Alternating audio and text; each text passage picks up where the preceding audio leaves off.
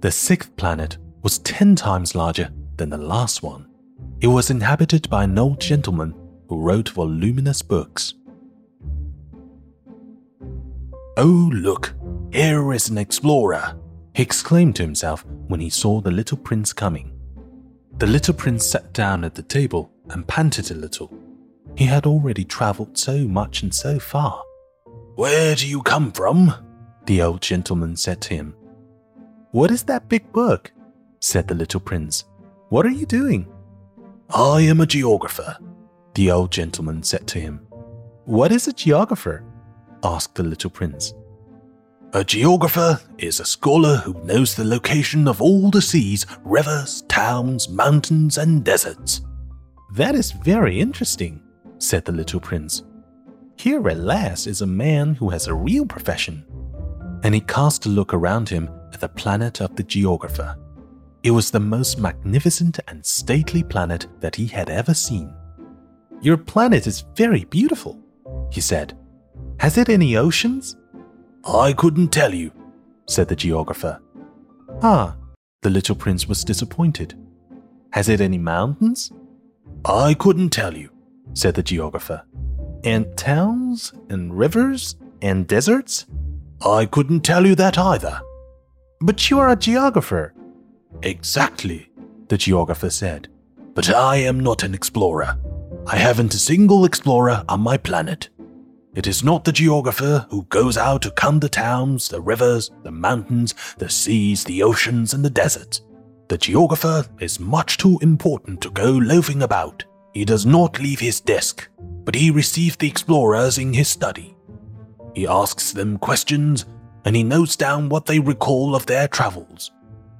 And if the recollections of anyone among them seem interesting to him, the geographer orders an inquiry into the explorer's moral character. Why is that? Because an explorer who told lies would bring disaster on the books of the geographer. So would an explorer who drank too much. Why is that? asked the little prince. Because intoxicated men see double. Then the geographer would note down two mountains in a place where there was only one. I know someone, said the little prince, who would make a bad explorer? That is possible. Then, when the moral character of the explorer is shown to be good, an inquiry is ordered into his discovery. One goes to see it? No, that would be too complicated. But one requires the explorer to furnish proofs. For example, if the discovery in question is that of a large mountain, one requires that large stones be brought back from it the geographer was suddenly stirred to excitement.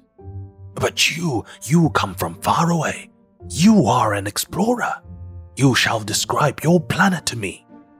And, having opened his big register, the geographer sharpened his pencil. The recitals of explorers are put down first in pencil. One waits until the explorer has furnished proofs before putting them down in ink. Well, said the geographer expectantly, Oh, where I live, said the little prince. It is not very interesting. It is all so small. I have three volcanoes. Two volcanoes are active and the other is extinct. But one never knows. One never knows, said the geographer. I have also a flower. We do not record flowers, said the geographer.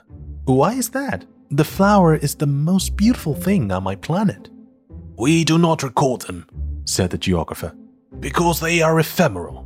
What does that mean? Ephemeral? Geographies, said the geographer, are the books which, of all books, are most concerned with matters of consequence. They never become old fashioned. It is very rarely that a mountain changes its position. It is very rarely that an ocean empties itself of its waters. We write of eternal things. But extinct volcanoes may come to life again, the little prince interrupted. What does that mean? Ephemeral. Whether volcanoes are extinct or alive, it comes to the same thing for us, said the geographer. The thing that matters to us is the mountain. It does not change. But what does that mean? Ephemeral, repeated the little prince, who never in his life had let go of a question once he had asked it. It means which is in danger of speedy disappearance.